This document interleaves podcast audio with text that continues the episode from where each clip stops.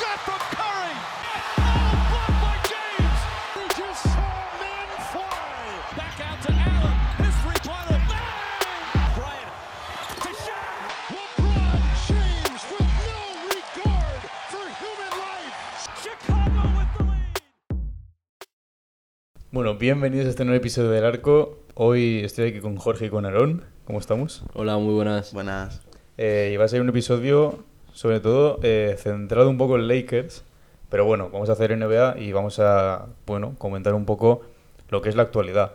Si os parece, antes de entrar con lo de Lakers, comentamos un poco lo más destacado de las dos conferencias. En el oeste, lo primero es que esta semana Jokic ya está promediando triple doble después de los últimos partidos que se ha hecho. Eh, exactamente 25,1 puntos, 11,1 rebotes y 10 asistencias. O sea que, bueno, sería obviamente el primer pivot en promediar triple doble, aunque ha jugado 44 de 51 partidos. Le quedan pues eso, 31 partidos a Denver, de los cuales jugará, pues siendo Jokic, como 25 o así. Eh, y es, bueno, es muy difícil, ¿no? Que termine con estas estadísticas. A ver, es bastante complicado, sobre todo porque solo se ha visto una vez en la historia o dos. ¿Cuántas? ¿Westbrook ha hecho dos? Pues lo ha hecho tres o cuatro, ¿Tres? tres o cuatro. Mm, ¿Tantas? Sí. Cuatro no, yo creo que tres. ¿eh? Yo creo, que, yo creo que hizo tres en. O sea, tres es en- la cabra, pero... Creo que hizo tres en Oklahoma y uno en Washington. Sí, yo creo que hizo Y dos luego, en Robert, Oklahoma, ¿eh? luego Robertson lo hizo. el año de Washington yo creo que no lo hizo. Casi lo hizo, pero no. Lo busco no en un suena. segundo y ya está. Puede no ser sé. que en Washington sí que lo hiciera, pero eh, no estuvo una temporada entera. A ver, lo hizo ¿Sabes? la Entonces, a lo mejor- 17-17, la 17-18, la 18-19 y la 20-21. Hostia, Sí, pues yo la creía que había 20-21 hecho la de Washington. como Sí. mucho tres, ¿eh? Y es que la 20-21 hace 11,7 asistencias, que es el líder de asistencias esta temporada. Mm. ¿Y O sea, cuántas bastante- pérdidas? Eh, pérdidas 4,8. Que no es líder porque, bueno, hay un señor con mucha barba que también estaba por ahí. Pero sí, bueno, pero eso siempre pasa. O sea, Westbrook siempre está ahí en líder de pérdidas, más Sí, que es por. Eh, es por intentos de pase bonitos, por decirlo así. Es que ya lo hemos mirado Antes lo hemos antes. estado viendo. Sí. Está tercero histórico en pérdidas. Hmm. Está a 600 de LeBron, habiendo jugado 6 temporadas menos. Y, y en su primera temporada de rookie fue líder de pérdidas en la NBA. De toda la NBA, ¿eh? no solo de rookies. Fue el Y líder de- seguramente será de los líderes en pases intentados en la liga, en general. Porque. Bueno, no sé. depende de lo, que, se- de lo que consideres líderes. Porque a mí se me ocurre... top 10. Top 10 puede ser. O sea, a mí, por ejemplo, Chris Paul sé que está por encima seguro, Rondo, este tipo de jugadores, porque Westbrook, teniendo en cuenta que promedia 30 puntos por partido en algunas temporadas, a lo mejor está un poco más abajo Hay ahí. veces que no la pasan. Claro, que, que a lo mejor quedan 17 segundos y se la tira contra el tablero contra Portland, ¿no? Bueno, hubo una temporada también en Oklahoma que hacía todo lo contrario, o sea, quedaba poco tiempo y si a lo mejor le, queda- le quedaban dos asistencias, se dedicaba a hacer todo el rato pases. O sea, y a lo mejor, es verdad, y a lo mejor el partido estaba igualado o iba Oklahoma perdiendo de dos o de cuatro por ahí y en vez de intentar ganar el partido iba a pasarlas. Es verdad. Bueno, y y lo- lo estoy diciendo yo que soy el máximo fan de Westbrook. Y las veces que he visto yo a Steven Adams apartarse para que Westbrook cogiera un rebote, vamos, incontables. Engordando las estadísticas. Pero bueno, eh, volviendo a Jokic, Eso que nos hemos que es lo importante. eh, si para mí, queremos- promedio triple doble o no, para mí es el MVP ahora mismo. Yo creo que sin ninguna duda. A ver, no es sé que cómo lo veis. mm, yo creo que, bueno, siempre lo hemos dicho en episodios que hablamos de Jokic, posible MVP, por la, el tema de los votantes y la fatiga esta que hice, la narrativa de la NBA que influye mucho. Eh, tres seguidos, ¿no? Serían con este. Sí. Entonces, mm, no sé. Embiid está haciendo muy buena temporada. Eso sí, lo acabo de mirar y en tema de asistencias está muy por debajo. Obviamente claro. porque En vez de hacer cuatro o así, ¿no? Sí, sí. Entonces, eh, al final, eh, por esa parte cojea, pero es que mm, más que estadísticamente, como...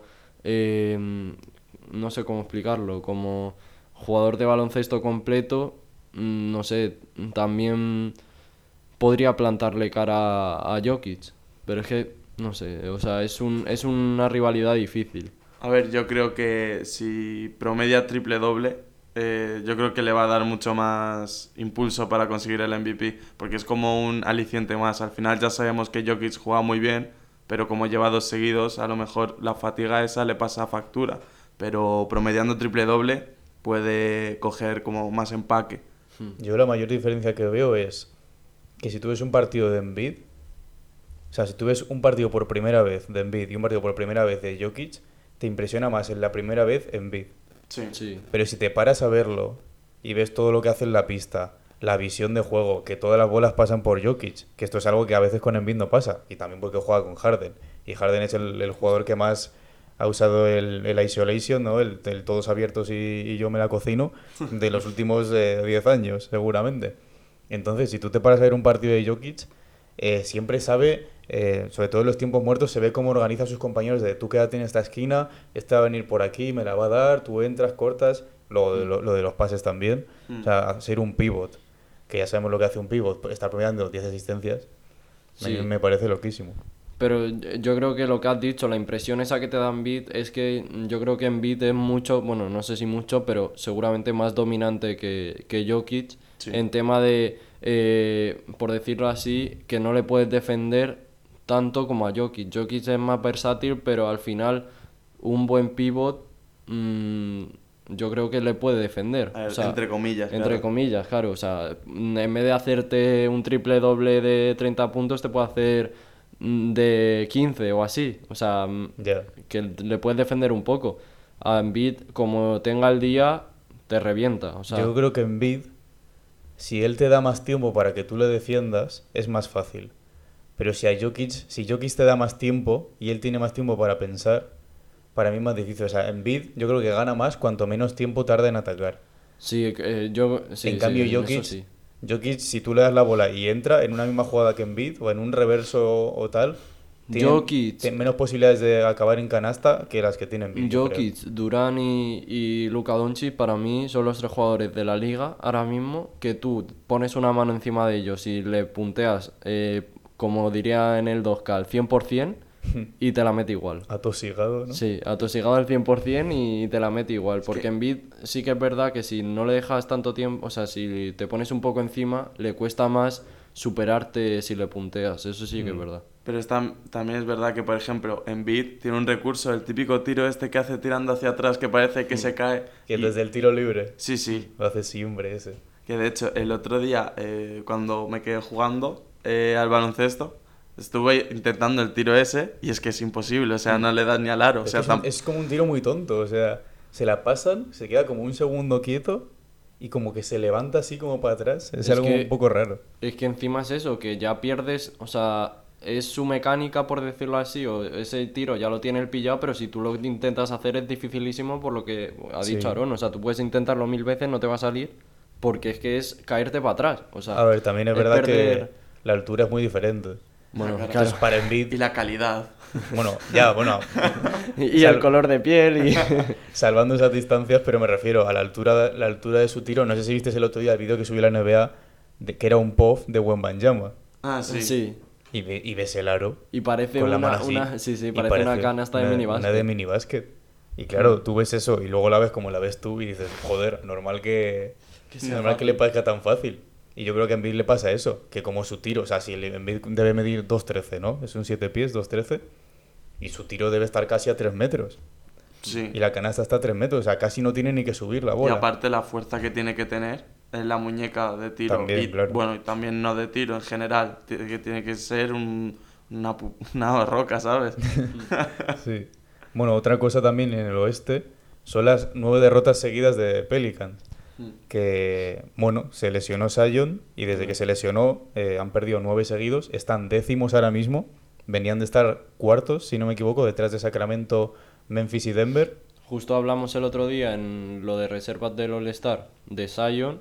Dijimos eso, que se había perdido varios partidos, pero yo hablé que estaba cuarto en el oeste, creo, o tercero, y no, me, no miré que había perdido eh, siete partidos seguidos cuando grabamos eso. Claro. Entonces estaba ya noveno, creo, en el oeste. Sí, por ahí. Y bueno, un poco eso también, el impacto ese que ha tenido Sion, yo creo que se ha notado muchísimo más esta temporada que la anterior. Y eso habla bastante de, del crecimiento que ha tenido Pelicans en su dependencia, que es algo que la temporada pasada se vio que no era para nada así. Bueno, la temporada pasada se la perdió entera y vimos a Pelicans llegar octavos a, a los playoffs, ganarle dos partidos a Phoenix. Eh, y ahora eso, también es verdad que Ingram ha vuelto ahora hace nada, pero McCollum y Balanchunas para mí han estado jugando espectacular también, pero igualmente la dependencia ha crecido un montón. Es que a mí Pelicans es un equipo que ahora mismo me da, o sea, esta situación de que se esté lesionando uno cuando otro está sano, eh, Ingram cuando estaba Sion sano eh, se lesionó también, eh, me da un poco como de pereza porque luego cuando juegan todos sanos eh, juntos es un equipo súper divertido de ver y que mola mucho Sí, ver. sí. Y luego mm, que estén así es como, joder, otra vez. Y otra vez, como entrar en un bucle de eh, lesiones, lesiones, lesiones y ya te da un poco más pereza ponerte a ver un partido de Pelicans. Es que encima es una situación que a mí me recuerda mucho a Anthony Davis. Sí. Mm, Pues sí, encima sí. está pasando en Pelicans también. Estilo O sea, Lakers en- también. en sí. Lakers. Sí. Claro, pero digo que encima a Zion le está pasando en Pelicans Ah, como, sí, le, sí. como le pasó a Davis. Es verdad, sí, sí. Que, y al final, bueno. Que eh, también tenían un equipo súper divertido, el de, de Marcus Cousin, eh, Holiday. Rondo. O sea, Estaba Holiday por él también. Sí, sí. Y, y eso, al fin y al cabo, bueno, los Pelicans seguro que deben quedar 30 partidos, seguro que suben. Porque ahora mismo están por debajo de, de Utah, de Warriors, de Minnesota, De Phoenix. de Phoenix y deberían estar por encima de esos equipos. Mm. eh, A priori, sí. De normal. Entonces, luego, en el este, eh, al contrario que los Pelicans, los Wizards han ganado seis seguidos. eh, y una cosa curiosa de los Wizards, que bueno, os habréis dado cuenta seguro, es como la, la poca imagen o la poca relevancia eh, en comparación con otros años que está teniendo Bradley Bill. Mm. Mm. Porque a mí, con el crecimiento del Kuzma y de Porzingis, como que Bradley Bill se ha quedado en un segundo plano, pero tampoco está haciendo una malísima temporada. Y eh, aún así, los Wizards, como que teniendo más ayuda a Bradley Bill, están igual que las anteriores temporadas. Era un poco lo que pedía Bradley Bill, ¿no? Ayuda y al final cuando le han llegado las ayudas, él es el que, entre comillas, no está dando la talla. O sea que sí, Claro. que no está jugando mal. Pero, y además siendo esta temporada tan loca como está siendo, de tantos partidos con puntos tan altos, al final como que desprestigiamos más aún la temporada que está teniendo. Mira, Bradley Bill está haciendo 22 puntos, 4 rebotes, 5 asistencias Ya, pero es que, por ejemplo, en 30 partidos. Eh, no sé si lo puedes ver, pero es que tú ves el puesto de anotación en el que irá de promedio y a lo mejor va este año el 27, por poner un ejemplo, yo qué sé. A lo mejor me he pasado, pero el, Bueno, el 20. También, No te has pasado, es verdad, yo creo. Estuvo al principio de temporada lesionado bastante tiempo, Sí. ¿no? Sí, Eh, o sea, también ha es jugado que- 30 partidos. Es que eh, yo creo que la NBA, bueno, no sé si os pasa a vosotros, pero a mí me pasa que un equipo que empieza mal o un jugador que empieza mal, ya es como que le tengo asociado que va a estar mal toda la temporada. Sí. Y un equipo que empieza bien o, o un jugador que empieza bien, ya le tengo asociado que va a estar bien toda la temporada. Mm. Y luego a lo mejor a mitad de temporada ves las estadísticas y es todo lo contrario. Pero porque eso pasa, porque es una liga muy difícil de seguir, porque hay muchísimos partidos. Exacto. Entonces, es lo que hablamos, que por ejemplo, el top 5 del M- de la carrera del MVP, una semana puede estar el top 3, que sea eh, Tatum, Jokic, Embiid, y la semana siguiente puede ser Durant, Luca y Giannis. O sea, que es súper local la NBA y en un periodo muy corto de tiempo cambian muchísimo las cosas. Es igual que si, por ejemplo, a Lakers le hubiesen pitado ciertas faltas que luego hablaremos, estarían ahora mismo sextos o quintos de su conferencia. ¿Qué puesto habías dicho de Bradley Bill? 27. 31 está. Ah, O sea, no te has quedado tampoco muy lejos. O sea, está justo por debajo de Porzingis. Justo. Y Kuzma eh, está el 34. O sea, están todos como en la misma onda. Pero claro, Bradley Bill, teniendo en cuenta que ha sido máximo anotador de la temporada. Bueno, fue máximo anotador, sí, fue máximo anotador una y la siguiente quedó segundo detrás de Curry, que se lo estaban peleando al final, que se sacaban como 0 con 1 o algo así, poquísimo. Y claro, eh, Bradley Bill, a mí, que es un jugador que me parece que le va a pasar, bueno, tampoco lleva mucho menos tiempo, pero le está pasando lo mismo que a Lillard. Sí, justo. Lo que, la cosa es que Lillard, también puedes hablar de Lillard, pero Lillard, eh, los últimos 12 partidos está jugando como un loco, está ofreciendo como 38 por partido. anoche se hizo casi triple doble, ¿no? 10, 8, Cuar- bueno, 42, 42, 8, ¿no? 10 o algo así. Que de John Murray se hizo 40 también en ese partido. Fue, Entonces, no eh, sé. Y también se hizo como 5 triples o 6, que para ser de Gente Murray es bastante. La verdad que sí. Eh, y bueno, luego en el este también, eh, comentar un poco los Bucks, cinco victorias seguidas, con la vuelta de Giannis, que se había perdido Hmm. Algunos de partidos, y de que Middleton está entrando también. poco a poco desde el banquillo Sí. y parece que, bueno, no sé si escuchaste la de, o visteis las declaraciones de Yanis, que a partir de que volviese Middleton a la rotación dijo, eh, a partir de ahora ya eh, quiero que esto empiece a ser rutina, como diciendo así, como ahora ya vamos a ganar partidos y os vais a cansar de ver a los Bucks porque van a ganar todos. Como al principio de la temporada que decíamos que no sabíamos si iban a superar el récord de Warriors A y tal, nos ¿no? Motivábamos y perder. tal. Y, y eso, y decía eso, decía, eh, yo quiero que ahora esto se convierta en una rutina, de ser pesado ganando. Y bueno, están a dos partidos y medio de Celtics, eh, que parece que es mucho, pero en verdad en la temporada han estado bastante más separados los Celtics, creo que han llegado a estar a cinco. Eh, medio partido por debajo están los Sixers, eh, y luego ya Brooklyn y, y Cleveland a cinco y medio y seis y medio de Boston. Entonces, lo que llevamos diciendo toda la temporada, del segundo al quinto de, del este va a estar bastante peleado, a ver cómo quedan, que luego es muy importante ese partido extra en ventaja de campo, en playoff y este tipo de cosas. Eh, y eso, Milwaukee, lo de siempre. Lo que decimos con Popovich de que no le puedes dar por muerto, pues a Milwaukee un poco lo mismo. Y bueno, si os parece, pasamos a uno de los platos fuertes, A la chicha. que es, eh, bueno, el, el 89, ¿no? Que son los, los, los Los pun- puntos. los puntos que quedan para que LeBron James eh, bata ese récord de, de Karim Abdul-Jabbar. Que bueno, eh, si esta noche LeBron James mete 89 y yo no me he quedado a verlo porque digo, no va a meter 89, no lo voy a ver, pues yo no sé qué hago, la verdad. Eh, pero eso, seguramente creo que juegan contra Pacers, Pelicans, Thunder, Bucks y Warriors en ese orden. Entonces, sí, justo. Justo. Pacers no tiene pinta de que lo vaya a superar. No. Mm, Pelicans, que es el siguiente, eh, hacer 44 y 45 también lo veo difícil. Mm. Eh, y el siguiente es Thunder, que yo creo que es el más probable, ¿no? Sí, yo también creo que lo va a batir en, en Oklahoma. Pero es que lo que estábamos hablando también antes, que es una locura la cantidad de dinero que está pagando, o sea, que están pagando algunas personas por una entrada en, En Milwaukee. ¿eh? en Milwaukee, sí, para ver el, eh, a LeBron cómo supera el récord cuando, joder, yo creo que lo va a superar antes, ¿sabes? O sea, es, es una locura. Pero yo qué sé, la peña está cada día más zumba. Yo es que he visto 75 mil dólares. Sí, sí. Pero es que eso, vamos, deben ser las entradas a pie de pista. Yo no pago 75 mil dólares para que me pongas en el quinto No, anfiteatro. ni 100. O sea, tiene que ser a pie de pista, un meet and greet con LeBron, que después le regale la camiseta, las zapatillas, Pero casa. un meet and greet, eso, un meet and greet en su casa, no, no en el... Un taco Tuesday. con Westbrook ahí de vecino, A ver. paseándose. No sé, mi teoría, no sé, que LeBron es capaz de eh, ahora, como va a volver de una ruta por el este y tal, eh, jugar el partido contra Pacers, jugar el partido contra Pelicans y el partido contra Oklahoma, que es en casa, no jugarlo y esperarse a jugar contra Milwaukee para... eh, ¿De Milwaukee es en, es en es casa? en casa también. Entonces, contra Milwaukee, Karina Abdul-Jabbar jugó en los dos equipos, todo Claro. esto.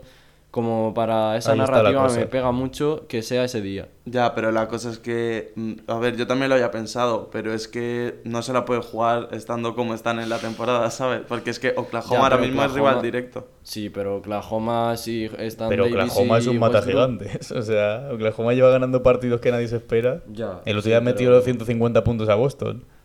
No sé, ¿Sabes? yo creo que yo creo que eh, Lakers sin, sin LeBron pueden ganar a, a Oklahoma. A ver, Y- sí, hacer- es que no es que puedan, es que, esto. es que deben ganar Claro. O sea, ya, por, ya solo por nombre, Sí, y, y por aunque, eso- aunque sus jugadores no estén todos en su prime, ya solo por nombre, vamos, deberían ganar. O lo que hablábamos antes con Westbrook de, de que antes Steven Adams se quitaba para que pillase los rebotes, por LeBron eh, meter ciertos puntos y ya solo ponerse a, darse, a dar asistencias. Para se, que lo... se debería quedar a, a, a 33 para jugar en Milwaukee, que era el número de Karim, ya sería, vamos. Ya...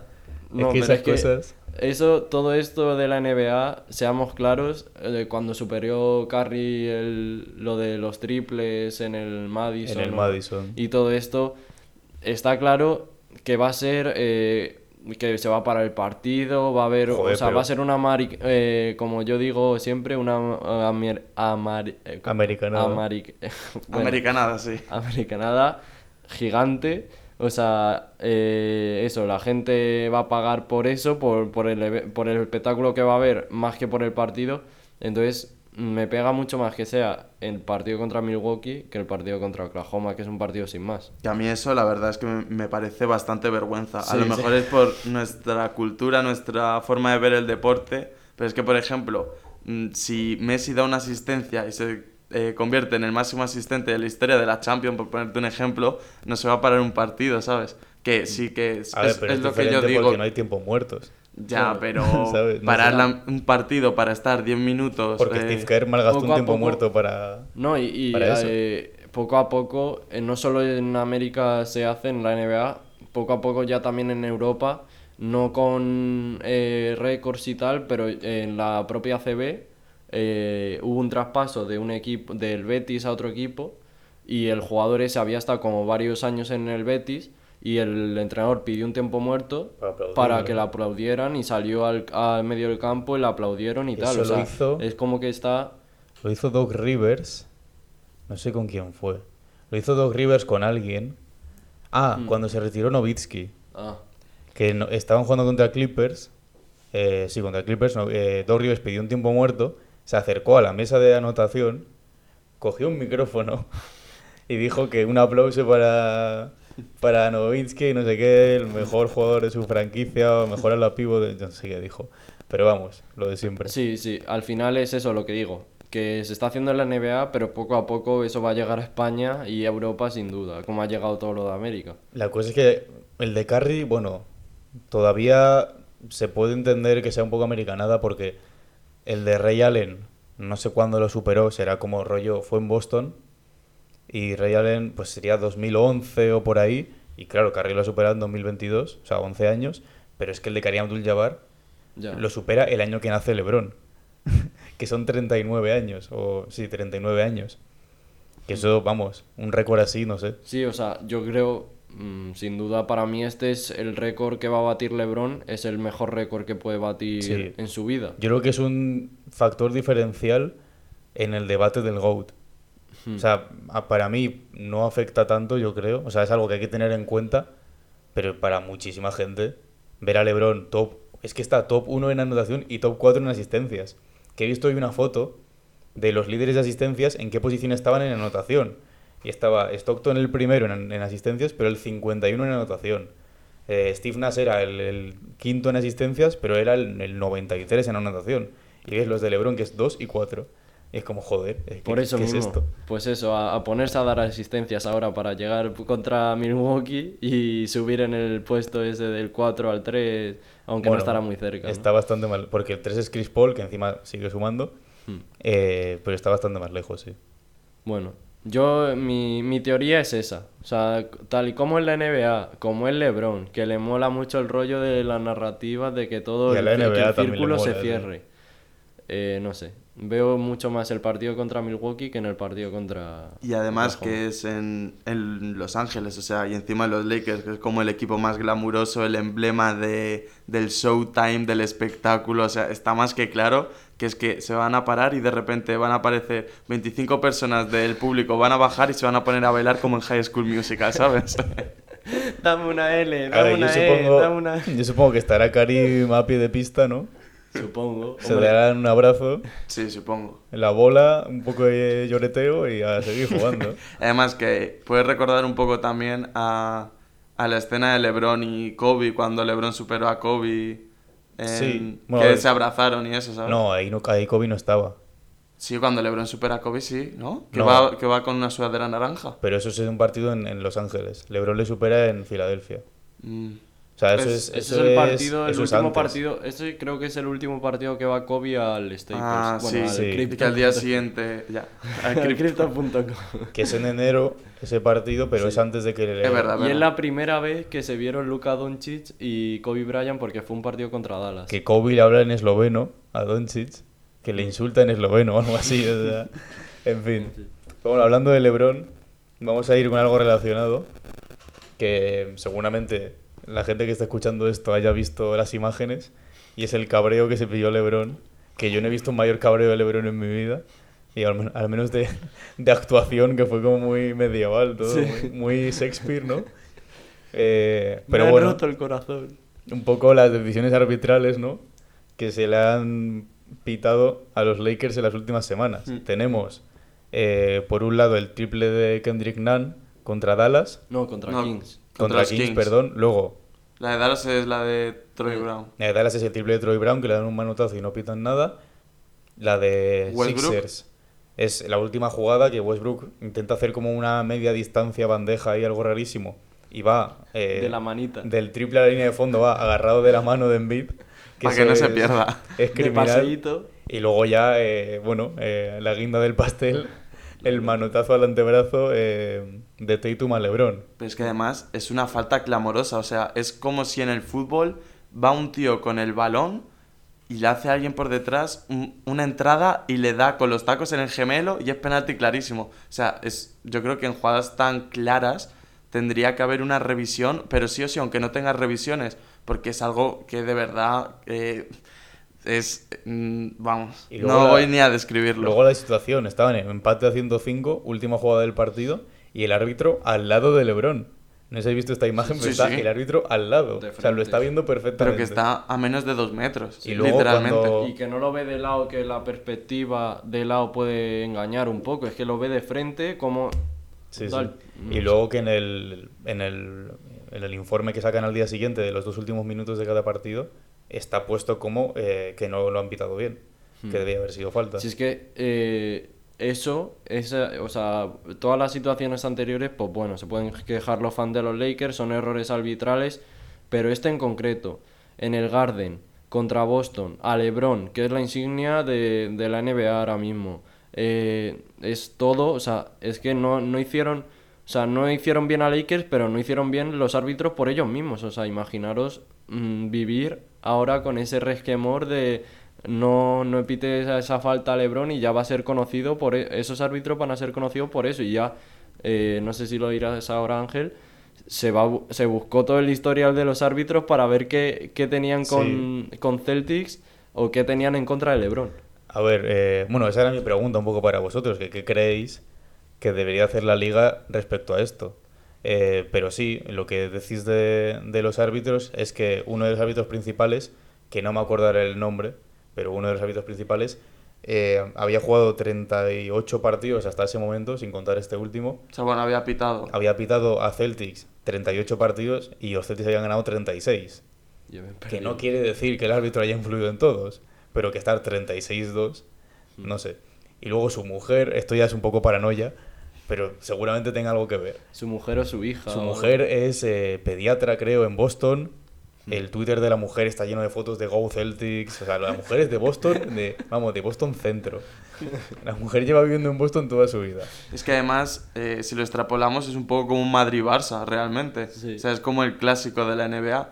Y, y con toda la rivalidad que hay, no, no sé, es que yo a ese árbitro, sinceramente, le impondría una sanción. O sea, mm, como mínimo, eh, ir a la nevera, como pasa en la liga, ¿no? Que, que vas a la nevera y estás unos cuantos partidos. Por eso, mínimo unas semanas sin pitar. Y también creo que tendría que haber un poco lo que la corriente esta que está viendo ahora por la Kings League, de que los árbitros tendrían que, hablar, que hablar. Y es verdad, al final son personas, se pueden confundir o no, pero yo creo que si no hablan, la polémica se aviva más y realmente no resuelves nada. En verdad, por esa parte, la parte de hablar sí que la, la NBA sí que lo ha hecho bien, entre comillas, porque los árbitros tienen micros y pueden hablar. La cosa es que nunca pinchan lo que dicen. Claro, claro. Ni, o sea, y de hecho hay muchas veces que tienen el micro este de que pueden sacar el micro para las revisiones y hay alguna vez que ni lo hacen. O sea, porque toman la decisión y punto. Y la gente no se queja y ya está. Lo que yo creo que se debería hacer es en jugadas muy polémicas o de final de partido que decidan eh, partidos que van empatados y tal, mm, para mí eh, debería ser eso, eh, o sea, igual que está en el vídeo arbitraje en el fútbol, en la NBA también existe y que por el pinganillo lo que sea le avisen a los árbitros de os habéis equivocado en esta jugada que marca un partido. Aunque sea no por revisión de, de que hayan decidido un entrenador o el otro, simplemente por la decisión que hayan tomado los, los árbitros desde el videoarbitraje. Pero es que al final en la NBA, o sea, hay muchas cosas mal con los árbitros. Ya no solo es que no vean jugadas claras como esa de faltas que son clarísimas y que no las piten. Ya solamente porque un jugador, o sea, tampoco que haga nada del otro mundo, que a lo mejor le lance el balón a algún compañero suyo o algo, cuando pita tiempo muerto, deje el balón en el suelo, lo que sea, los árbitros ya pitan técnicas y es que es algo que yo no entiendo de verdad. Sí, últimamente lo de las técnicas está siendo algo... O sea, están pitando técnica por cualquier cosa. El otro De día hecho, le pitaron una Tatum Eso, por justo. botar el balón. A Tatum eh, hay muchas veces que le pitan técnicas absurdas por quejarse eh, de él mismo, ¿sabes? Porque Tatum es muy de esto o hablando de con el entrenador, con O- su propio entrenador, Sí, también les pitan técnicas a veces. o sea, hay muchas veces que, sobre todo eso, Tatum eh, eh, se enfada con él mismo y a lo mejor grita o algo y dice como, ¿qué mal has hecho? O lo que Sí, diga. o lo que sea. Y el árbitro pide técnica. Y es en plan, un Yo creo que aquí hay un problema a nivel de reglamento y es el no poder revisar algo que no se ha pitado. Porque esto, cuando ves a todo el pabellón, todos los jugadores, entrenadores y el mejor jugador del, del mundo, el que mejor en forma está ahora mismo, que es LeBron James, quejándose de que le han dado en el brazo, lo estás viendo en la pantalla, porque lo has visto. Por mucho que no quiera decir que no lo has visto, lo estás viendo en la pantalla.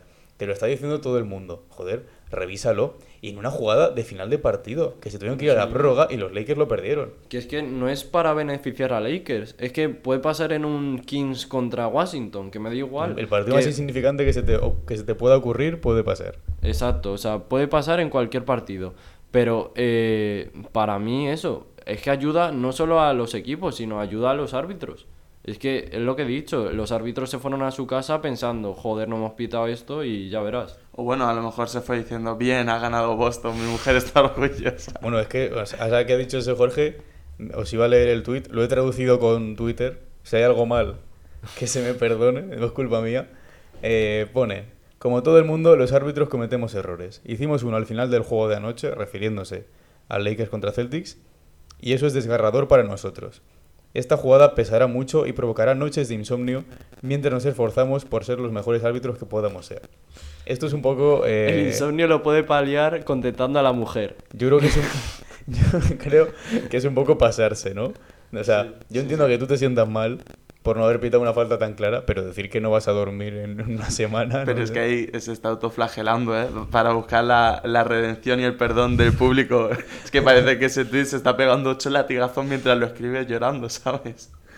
No sé, bueno, a mí eso, yo creo que deberían cambiar lo de poder usar un challenge, aunque no sea una jugada que ya hayan pitado. Y que esto existe en la Euroliga, eh, también existe el challenge y cuando es eh, gratificante para ti no se te quita. te lo quedas, claro. Exacto. O sea, en la NBA, Sí. porque por ejemplo, el, el challenge que gasta en Lakers en ese partido es una falta que pitan a Anthony Davis, que se ve claramente que va con las manos arriba y no le toca a Tatum, y tienen que eh, y los árbitros pitan falta y tiene que Lakers gastar un challenge para eso.